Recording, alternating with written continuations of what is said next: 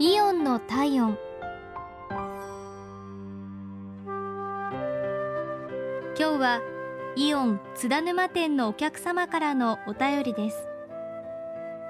コツコツと大事にポイントを貯めていた和音カードをなくしてしまいました。いつどこでなくしたかもわからない状態でしたがダメ元でレシートをたどって最近買い物したイオンのサービスカウンターに寄ったところ親身になって遺失物コーナーを探してくださいました。するとハンコ屋さんのスタッフの方が大事に保管しておいてくださったことが分かりました。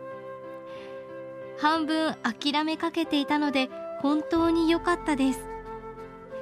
これからはカードをピッとした後忘れないようにしないといけませんねハンコ屋の方もサービスカウンターの方も優しい接客をしていただき大変嬉しい出来事でしたありがとうございました。